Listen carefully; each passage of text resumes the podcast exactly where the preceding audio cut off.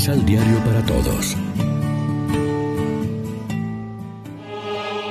Proclamación del Santo Evangelio de nuestro Señor Jesucristo, según San Lucas.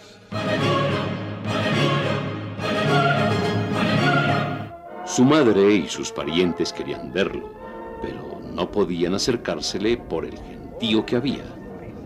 Alguien dio a Jesús este recado. Tu madre y tus hermanos están afuera y quieren verte. Pero Jesús respondió. Mi madre y mis hermanos son los que escuchan la palabra de Dios y la ponen por obra. Lección Divina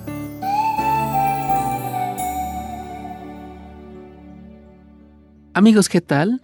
Hoy es martes 20 de septiembre. La iglesia se viste de rojo para celebrar la memoria de los santos Andrés Quín, presbítero, Pablo Chon y compañeros mártires.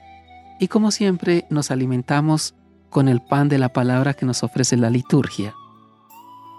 En la escucha y práctica de la palabra, un modelo cristiano perenne fue la propia Madre de Jesús, María, su primera y mejor discípula, la primera creyente y modelo de la iglesia, pues respondió con su hágase incondicional y de por vida al designio divino sobre ella. Por eso la reflexión de Cristo sobre su nueva familia no es un menosprecio hacia su madre, sino una alabanza implícita de la misma. Ella encarnó personalmente en su vida la oración del discípulo, la oración del reino. Hágase, Padre, tu voluntad en la tierra como en el cielo.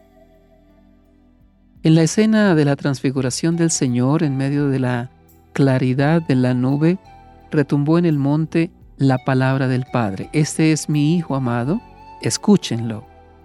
Ya sabemos pues dónde encontrar la palabra de Dios que nos habla cómo oír esa palabra sino creando silencio en torno y clima de oración.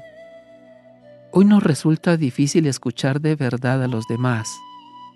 Era más fácil en otros tiempos en que la transmisión de la cultura se hacía por tradición oral y se escuchaba con veneración la sabiduría y experiencia de los mayores. En cambio, hoy más que oír, consumimos ruidos de todas clases, desde los frenéticos ritmos musicales hasta los alienantes discursos políticos.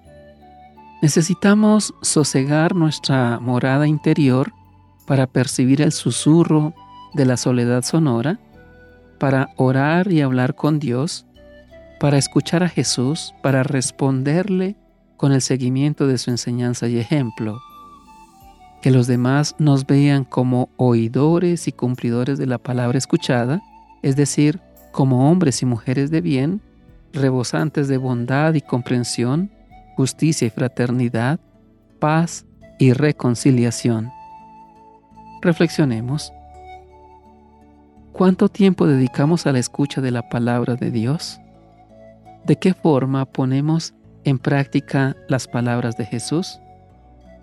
Oremos juntos. Jesús nos rehabilita a nuestra condición primera y nos sirve el pan familiar de la Eucaristía. Gracias. Manténnos unidos a ti mediante la oración del reino. Hágase tu voluntad en la tierra como en el cielo. Amén. María, Reina de los Apóstoles, ruega por nosotros.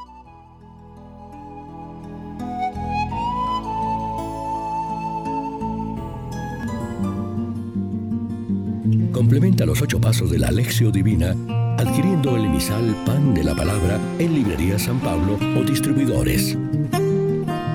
Más información www.sanpablo.co Pan de la Palabra.